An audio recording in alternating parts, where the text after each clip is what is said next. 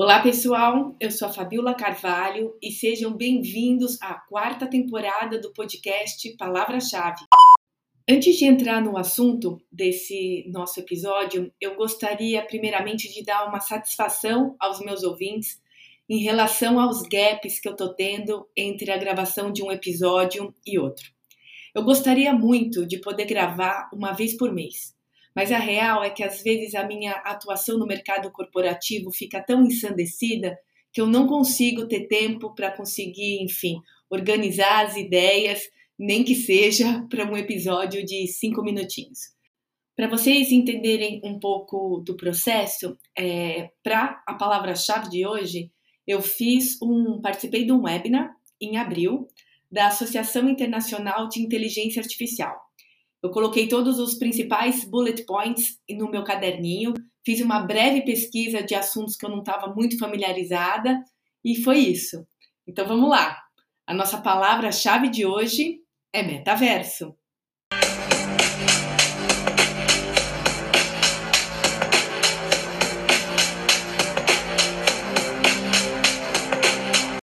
Uma dica legal é que eu sugiro que antes de você assistir, no caso ouvir o episódio do metaverso, seria interessante ouvir o episódio número 19 e número 20, onde a gente esmiuça alguns conceitos dentro da descentralização financeira e do NFT.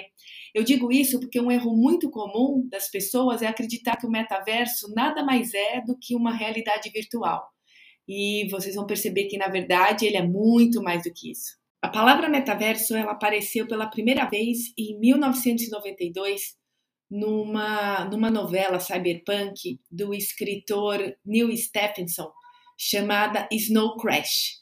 Nessa, nesse livro, um dos personagens principais era um entregador de pizza na vida real, só que no metaverso ele era um samurai.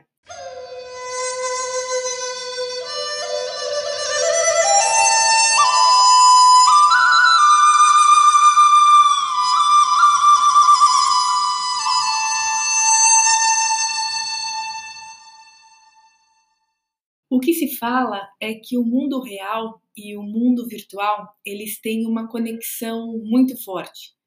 Mas eu não vou entrar aqui na seara do que é a percepção da realidade, a realidade em si, a realidade que a gente produz, a realidade que a gente percebe, porque eu acho que a gente vai acabar desvirtuando um pouco do viés do, da abordagem desse assunto. Mas eu acho que é muito legal a gente saber que o metaverso, na verdade, ele é um universo em construção, onde existe a realidade, a ampliação da realidade, a simulação da realidade, uma experiência externa que é coletiva e uma experiência interna que é intimista. Para o metaverso se realizar em toda a sua proposta, é, ele precisa do que se chama propulsores tecnológicos. Na verdade, é o 5G, que a gente já está ouvindo falar para caramba. São os gadgets nanotecnológicos, os headsets. O poder de processamento, que hoje ainda é um super desafio, e softwares de desenvolvimento mais robusto. E quando eu falo de software mais robusto, eu estou me referindo à capacidade computacional porque imagina um monte de gente ao mesmo tempo tendo um monte de experiência diferente dentro de um espaço. Para vocês terem uma ideia, no show da Ariana Grande no Fortnite, tinha 12 milhões de jogadores com acesso simultâneo.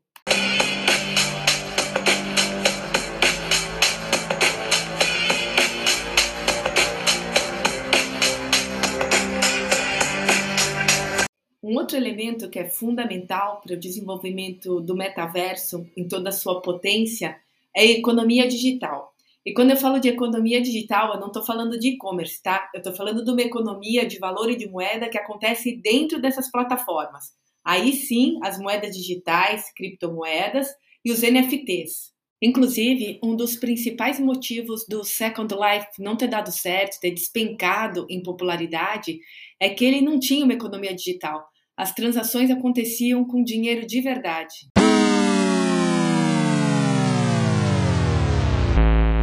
E sobre economia digital, tem dois dados que, enfim, me deixou bastante curiosa. Um deles é que lojas como Adidas, Lancôme, Armani Beauty, eles perceberam um aumento de 250% nessas lojas, um aumento de permanência das pessoas nessas lojas. Outro dado, sei lá, espetaculoso é que foi já comercializado mais de 106 milhões de dólares em terreno virtual. Inclusive, um usuário que comprou um terreno no sandbox do lado do Snoop Dogg Dog pagou 2,5 milhões de dólares. Eu conheci a casa do Snoop Dogg Dog, uma coisa que. a casa virtual, lógico. Uma coisa que me chamou a atenção no dia dessa visita, desse tour, é que só tinha avatar masculino. E também ele tem bastante obra de arte do Apes, sabe? Aquele NFT super hypado que o Neymar tá usando como capa no Instagram. Eu acho importante deixar claro que, apesar de todos os bilhões de dólares investidos do estudo da biometria cognitiva, que é a reação do cérebro aos estímulos, e as DAOs, que são as organizações autônomas descentralizadas, o metaverso ele ainda não existe. Para vocês terem uma ideia, ninguém consegue ficar com headset, óculos, por exemplo, mais do que 30 minutos sem sentir tontura, enjoo. Então ainda não é o momento da gente se preocupar com aqueles vampiros do Matrix que vão roubar nossa alma.